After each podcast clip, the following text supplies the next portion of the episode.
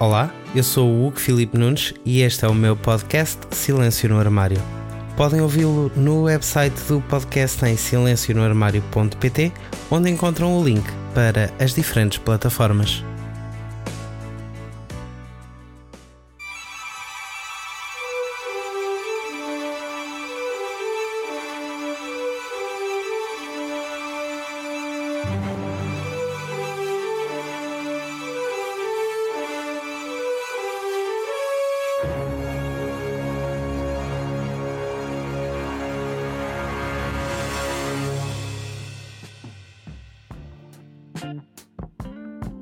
No episódio de hoje vamos falar sobre transexualidade e outras questões à volta deste tema.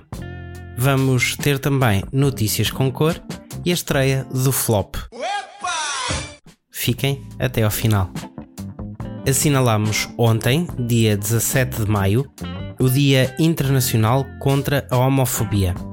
Neste dia, em 1990, o termo homossexualismo deixou de ser usado, tendo sido substituído pelo nome homossexualidade, pois foi nesta data que esta orientação sexual foi excluída daquela que é conhecida como a Classificação Estatística Internacional de Doenças e Problemas Relacionados com a Saúde pela Organização Mundial da Saúde. Graças a este facto, neste dia passou a ser celebrado o Dia Internacional contra a Homofobia. Também conhecido como Dia Internacional de Luta contra a Homofobia, Bifobia e Transfobia, esta data tem como objetivo consciencializar a nossa sociedade sobre a luta contra a discriminação de que a comunidade LGBT é vítima Ainda existe um grande preconceito contra os homossexuais na maioria das sociedades em que vivemos, que, infelizmente, se reflete em atos desumanos de violência extrema contra estas minorias. A homofobia consiste no ódio ou na repulsa por homossexuais. Atitude esta que deve ser combatida para que possamos formar uma sociedade que esteja baseada na tolerância e no respeito pelo próximo, independentemente da sua orientação ou identidade sexual. Todos os anos, a 17 de maio, são organizadas diversas atividades que visam promover e apoiar a igualdade de direitos dos homossexuais e demais pessoas que se encaixam na comunidade LGBTQIA. Importa referir que o objetivo deste dia e das ações nele realizadas é debater os mais variados tipos de preconceito contra as diferentes orientações e identidades de género, além de permitir o desenvolvimento de uma consciencialização cívica global sobre a importância da criminalização da homofobia. Para preparar este episódio, pesquisei e li bastante sobre o que é isto de géneros, expressão e identidade de género e reconheci diferentes abordagens e pontos de vista.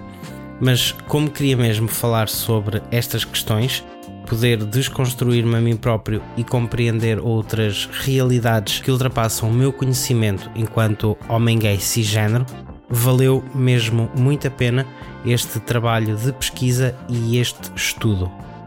E foi logo após o episódio piloto que me perguntaram o que era esta palavra estranha que tinha utilizado. Mas o que é isso? Cisgênero? Vamos primeiro a algumas notas prévias, perceber outras noções e já voltamos aqui. Hoje, falar de orientação sexual é algo comum e, portanto, facilmente perceptível. Uma pessoa que se relaciona apenas com pessoas do sexo oposto é heterossexual quem se relaciona apenas com pessoas do mesmo sexo é homossexual. As letras nestas designações continuam a crescer com bissexuais, pansexuais e não para por aqui. Ou seja, a orientação tem a ver com a nossa relação com os outros.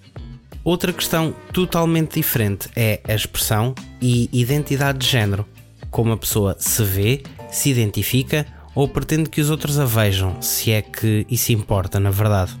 Como referia, eu sou cisgênero, um homem que se identifica e nasceu como tal, como homem. Mas existem outras realidades. Então, Estamos habituados a classificar alguém, desde cedo, em ecografias e baby showers, ou lá o que é, em meninos e meninas, masculino ou feminino. O sexo biológico, aquele que nos atribuem à nascença, é algo binário, por estar exclusivamente ligado ao nosso aparelho sexual, aquele com que nascemos, mas podemos não nos identificar com o resto da definição que o mesmo implica.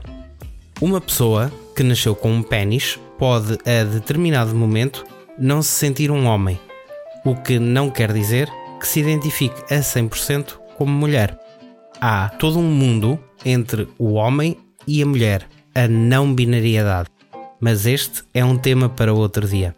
Trans é, então, alguém que nasceu com um género e se identifica com outro. Hugo, é transgênero ou transexual?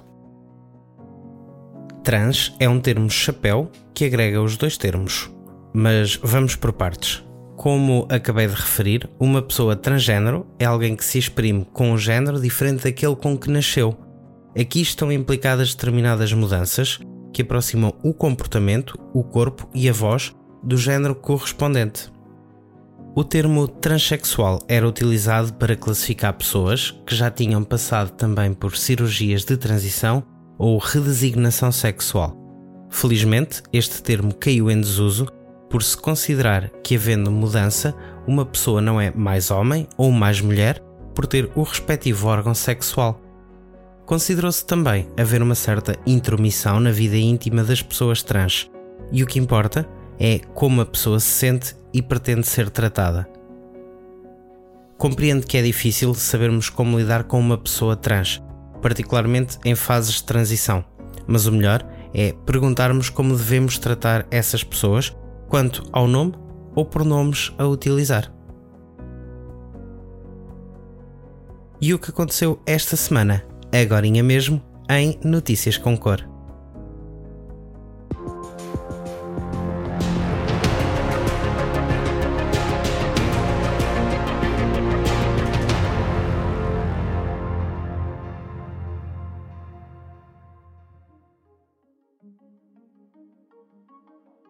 A Freedom House, entidade de proteção a direitos civis, elaborou em 2020 um ranking onde se pode ler que quatro países da Europa se tornaram menos democráticos nos últimos 10 anos: a Polónia, a Hungria, Sérvia e Montenegro. Os requisitos considerados na avaliação da identidade são governação nacional, processos eleitorais, organização da sociedade civil, independência dos média, governança local e independência do sistema judicial e o nível de corrupção. Esta transformação em governos mais autoritários que limitam as liberdades de imprensa e as liberdades civis representa um intenso perigo às populações LGBTQIA, e entidades locais de luta contra a discriminação que enfrentam boicotes e censuras do próprio governo, além do preconceito social sem a proteção legal e das autoridades. Em Portugal, como anunciado em fevereiro deste ano, o Orçamento de Estado para 2020 tornou gratuita a mudança da menção de género no registro civil e da consequente alteração de nome próprio. Reconhecendo a limitação do direito à autodeterminação da identidade e à expressão de género e da proteção das características sexuais, a taxa de 200 euros anteriormente aplicada pelo procedimento administrativo para a mudança de sexo foi agora abolida. Assim, os pedidos nas conservatórias de registro civil para procedimentos de mudança de sexo efetuados depois de 1 de abril de 2020, passaram a beneficiar desta gratuitidade, contribuindo assim os serviços da justiça para o maior respeito pelos direitos humanos e dignidade das pessoas. No primeiro trimestre de 2020 foram registados 53 procedimentos. Já de 1 de abril a 10 de maio foram dois os pedidos de menção de sexo no registro civil abrangidos por este direito que se quer pleno, livre e gratuito. Todas as notícias passam a estar agora disponíveis no nosso novíssimo website em silencionoarmário.pt. Visitem e descubram lá também as notícias das edições passadas. Agora, o flop.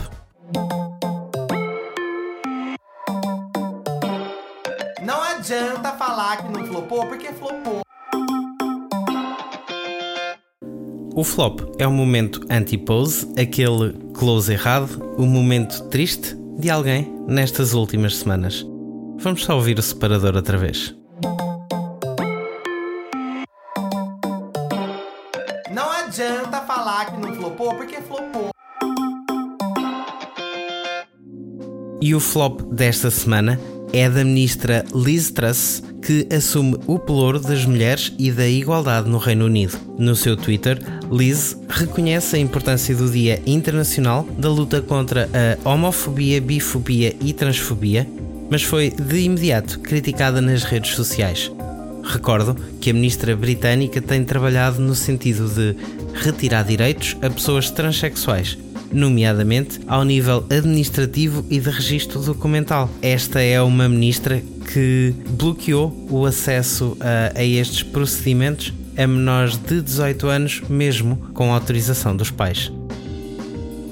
Eu volto na próxima segunda-feira às 18 horas, horário português. Todas as informações do podcast, os links para as redes sociais ou diferentes plataformas de streaming estão agora disponíveis em silencionoarmário.pt. Não tenho como não deixar um agradecimento incrível ao Léo pelo excelente trabalho e pela paciência de longas chamadas fora de horas para discutir a construção do nosso novo website. Não se esqueçam de acompanhar o Silêncio no Armário nas redes sociais. Sigam, deixem o vosso like ou comentário. É tudo por hoje. Até já!